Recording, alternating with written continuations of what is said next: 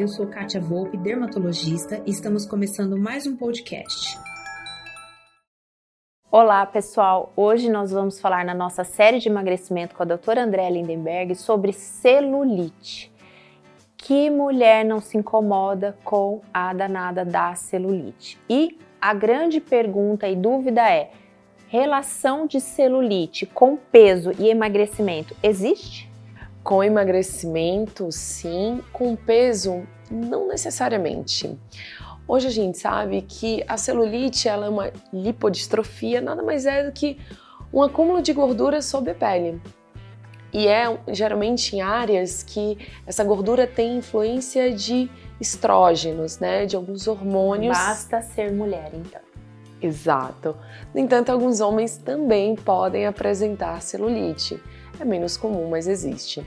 As principais áreas: culote, posterior de coxa, quadril e glúteo né? É o mais famoso. Cada vez mais cedo as adolescentes têm apresentado celulite.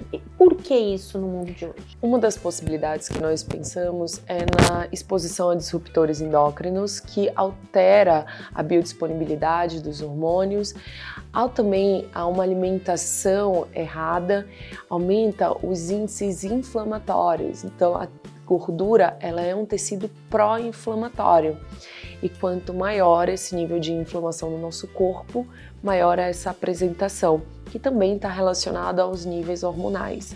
O uso de anticoncepcionais também pode estar relacionado. Além de aumentar os hormônios femininos, a gente tem uma diminuição da testosterona na mulher e isso acarreta numa modificação do padrão.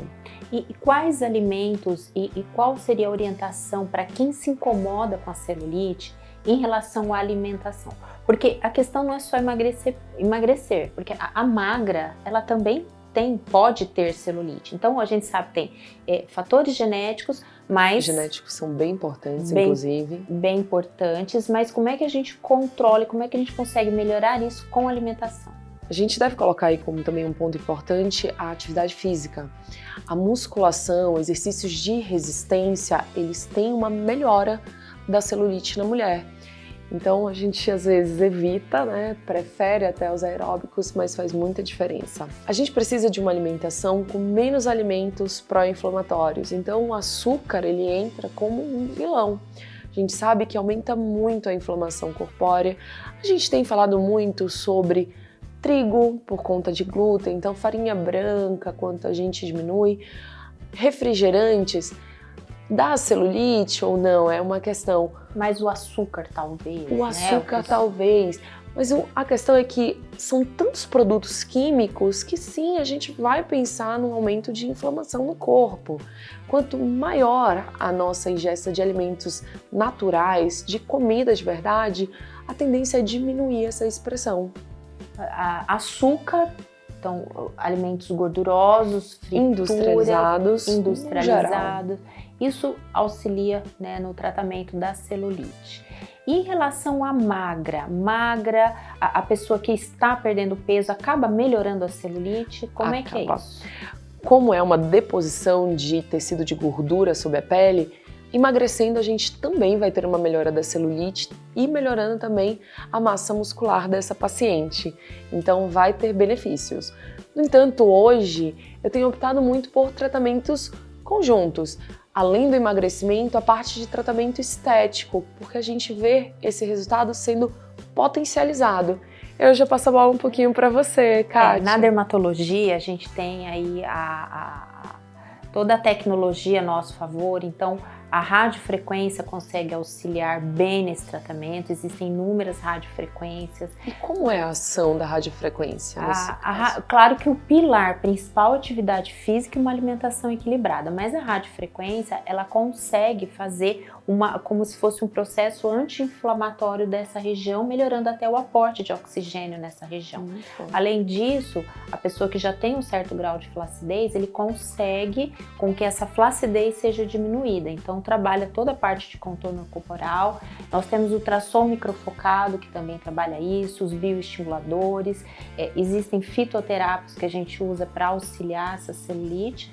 a gente pode já atuar o quanto antes, que é melhor.